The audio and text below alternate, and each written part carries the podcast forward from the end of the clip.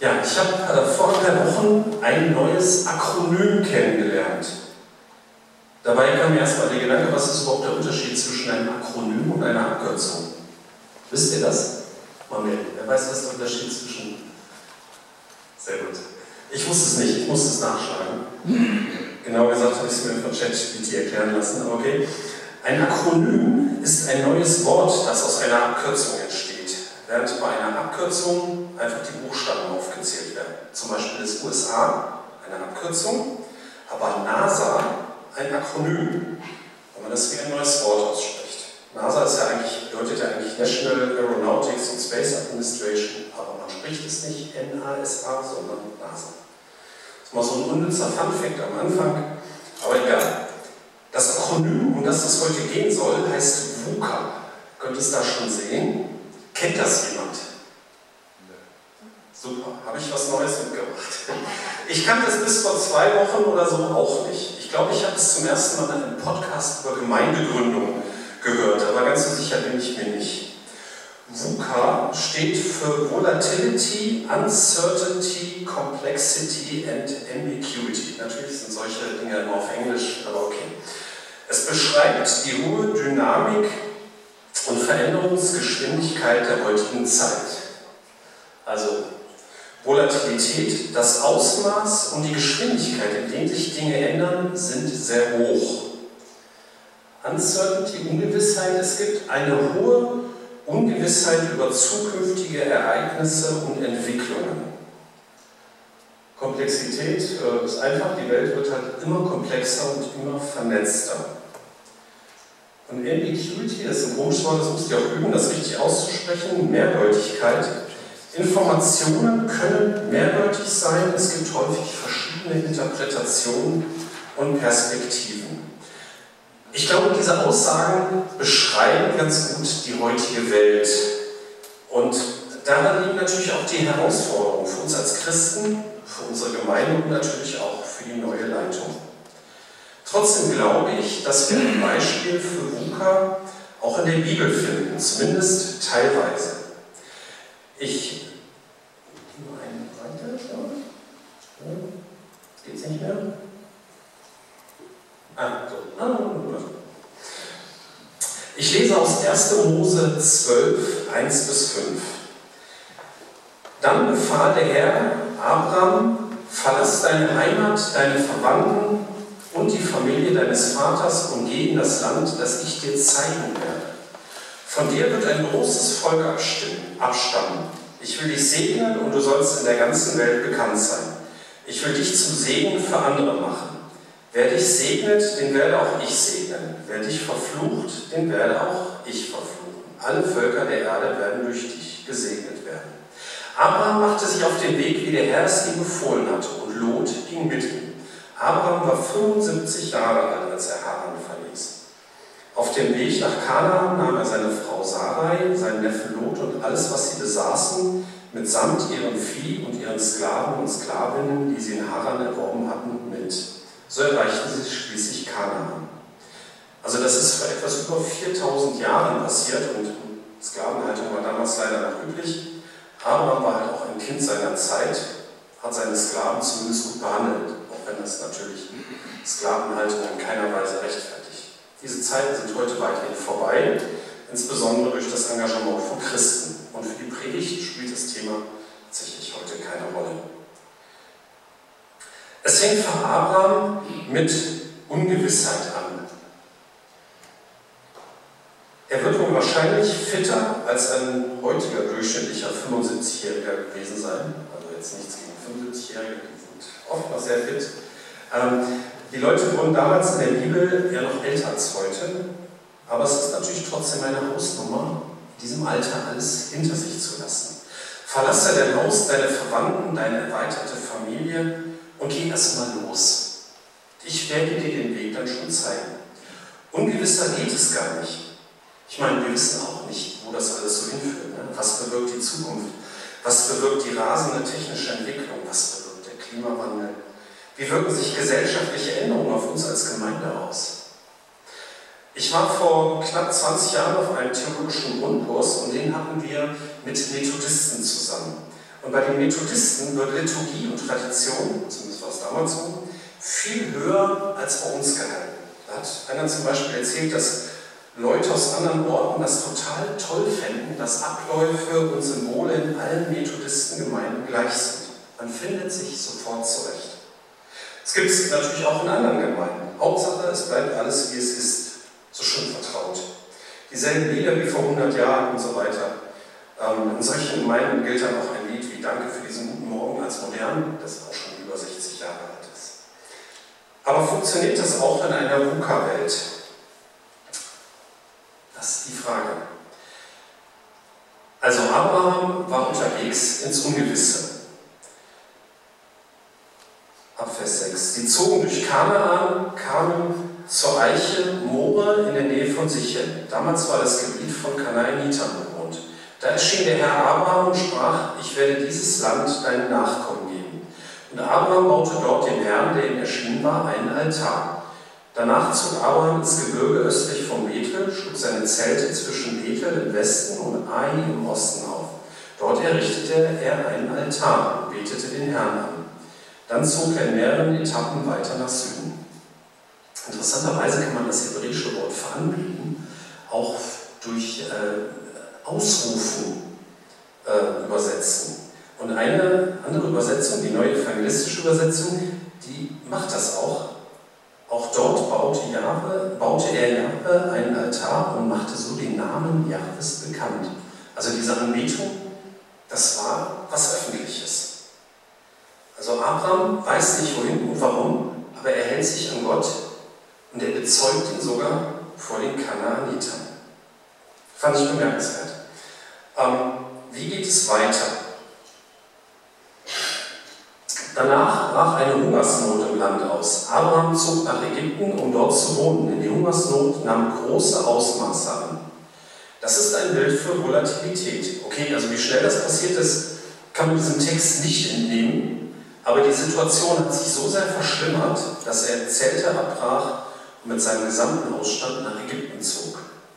Ob das die richtige Entscheidung war, das kann man heute gar nicht beurteilen. Das Ausmaß der Hungersnot war wohl nicht mehr zu beherrschen. Er kam mit der Situation vor Ort nicht klar.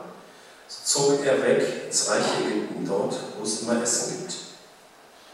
Aber so geht es uns ja vielleicht auch. Was nimmt denn das alles für Ausmaße an? Reicht das Geld in Zukunft bei der Inflation? Alles wird doch immer teurer. Und der Krieg, kommt ja vielleicht auch irgendwann einmal zu uns? Das Ausmaß der Veränderung kann einem schon Angst machen.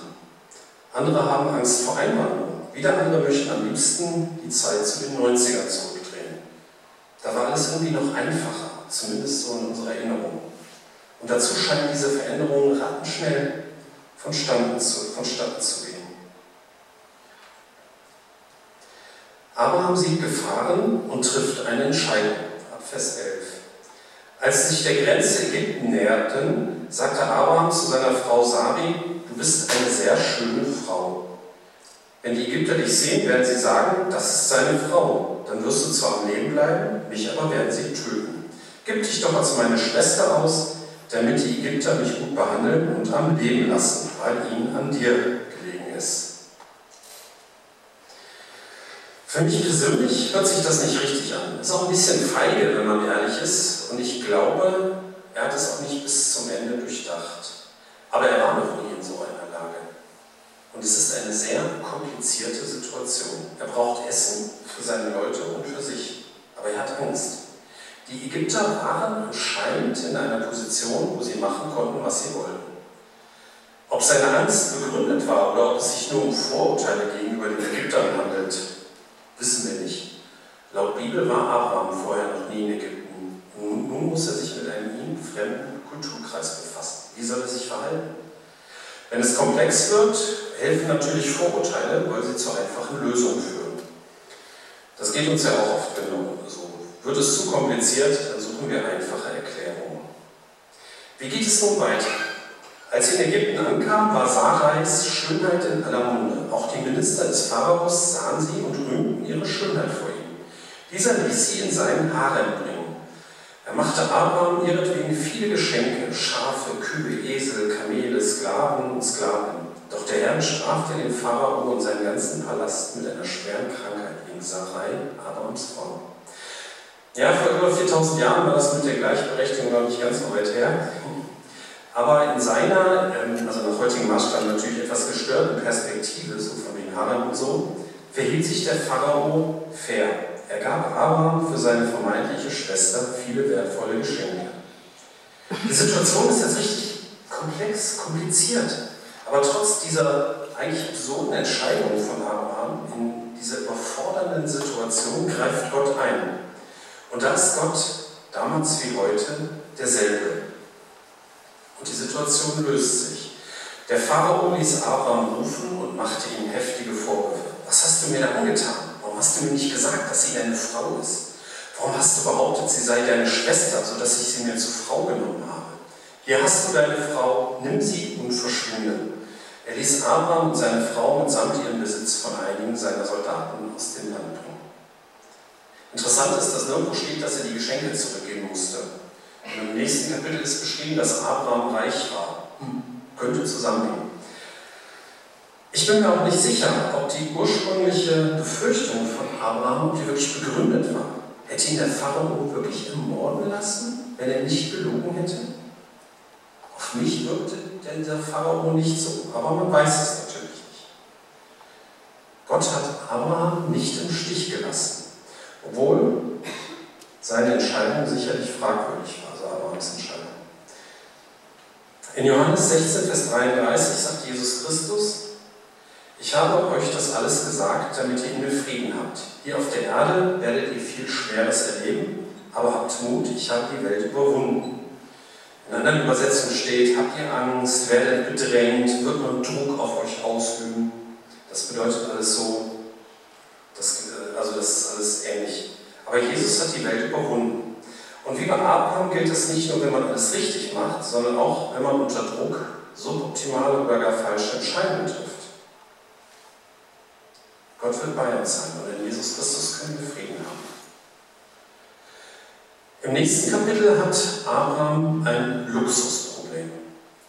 Er und sein Neffe haben so viele Nutztiere, dass sie nicht mehr zusammenbleiben können. Es gibt schlicht nicht genug Platz für die Herden von beiden.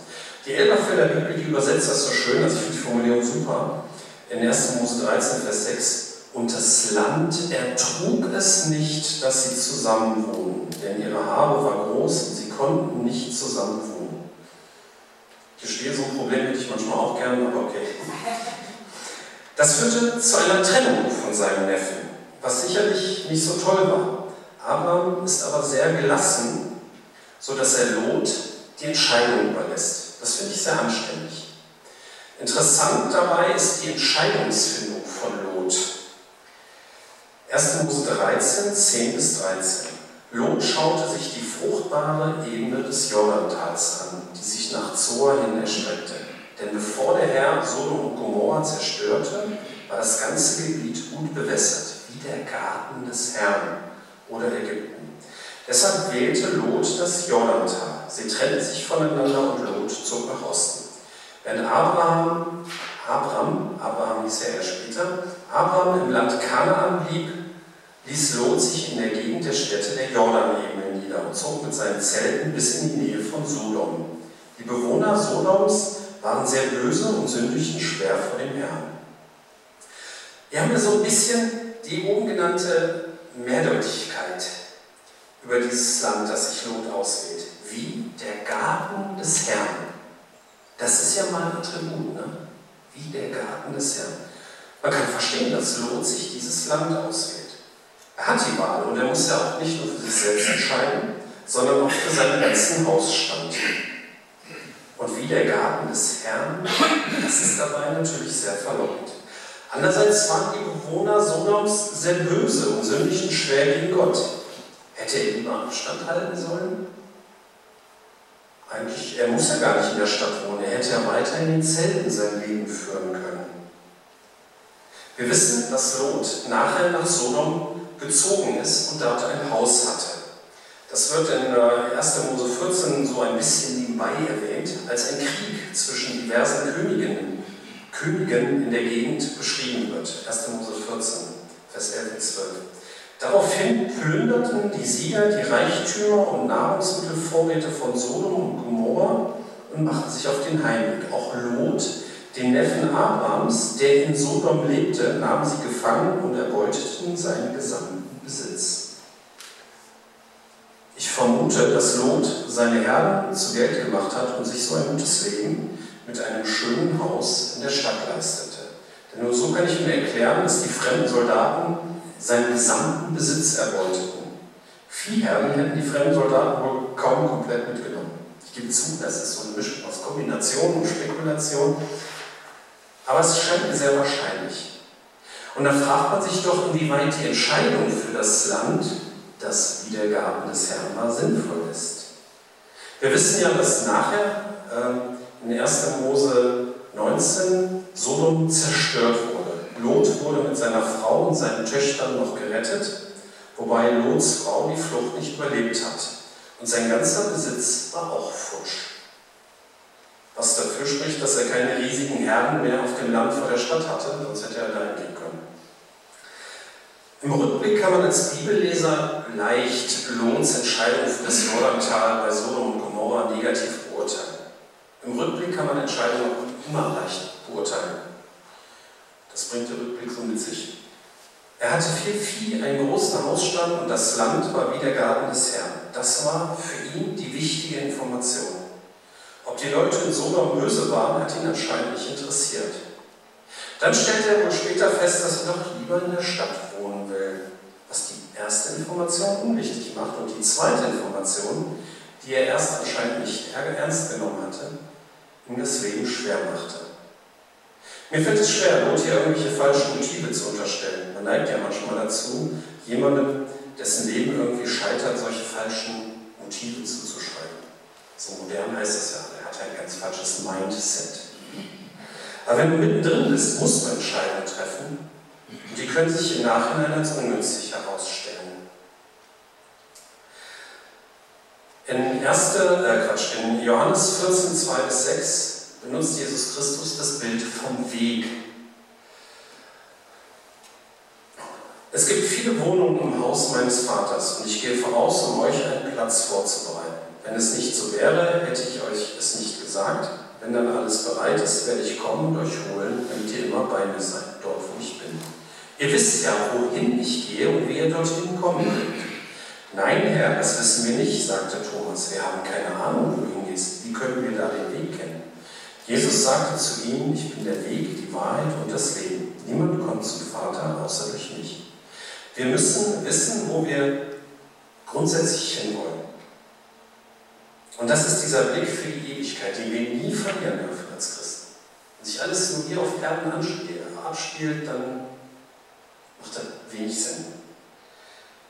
Der Begriff Weg hat im Griechischen eine ähnliche Doppeldeutigkeit wie im Deutschen, nämlich einerseits den physischen Weg zum Begehen und Befahren und dann auch den Weg im übertragenen Sinne, wie man zum Beispiel mit seinem Leben unterwegs ist. Der christliche Glaube wird in der Apostelgeschichte, zum Beispiel in der Apostelgeschichte 9, Vers 2, häufig als Weg bezeichnet. Wir sind durch und mit Jesus Christus auf dem richtigen, ewigen Weg zum Haus seines Vaters. Und wir sind hier auf Erden auch mit ihm unterwegs, in einer Welt mit ungewissen, sich schnell ändernden und komplizierten Begebenheiten. Und dafür haben wir die Bibel als Hilfe und Wegweisung. Psalm 119, Vers 105, Dein Wort ist eine Leuchte für meinen Fuß und ein Licht auf meinem Weg. Ich fasse zusammen. Volatilität Abraham wurde von einer Hungersnot in einem so großen Ausmaß überrascht, dass er keinen anderen Weg sah, alles wieder hinter sich zu lassen. Und auch wir erleben Krisen und Veränderungen in einem Ausmaß, was uns oft überfordert. Klimawandel, Krieg, Inflation, die rasante technische Entwicklung und noch mehr. Uncertainty, Ungewissheit. Abraham musste eine vertraute Welt verlassen und ins Ungewisse ziehen. Wir wissen auch nicht, was auf uns zukommt. Aber so wie Abraham an neun Orten Gott angebetet und ausgerufen hat, können wir das auch tun. Komplexität. Abraham hatte Angst und hatte in einer komplexen Situation, in einer ihm fremden Gesellschaft, eine fragwürdige Entscheidung getroffen. Trotzdem hat sich Gott zu ihm gestellt und ihn aus der Situation gerettet. Gott ist heute derselbe wie damals und wir können auch auf ihn vertrauen, wenn wir Entscheidungen treffen müssen. Ambiguity, Mehrdeutigkeit. Es gab für Not verschiedene Informationen und Perspektiven auf dieses Land bei Sodom. Und er hatte diese Informationen, im Nachhinein kann man es sagen, für sich falsch interpretiert und die falsche Entscheidung getroffen. Aber das kann man halt alles erst im Nachhinein beurteilen. Gott hat ihn trotzdem gerettet. Wir sind auf dem Weg mit Jesus, auf dem Weg in die Wohnung, die Gott uns bereitet hat. Und das ist unser Trost, wo wir uns immer darauf verlassen können. Diesen ewigen Blick dürfen wir nie verlieren. Und hier auf Erden auch, auch wenn wir nicht immer sehen, wo es hingeht. Die Bibel als Leuchte für unsere nächsten Schritte kann uns dabei eine Hilfe sein. Amen.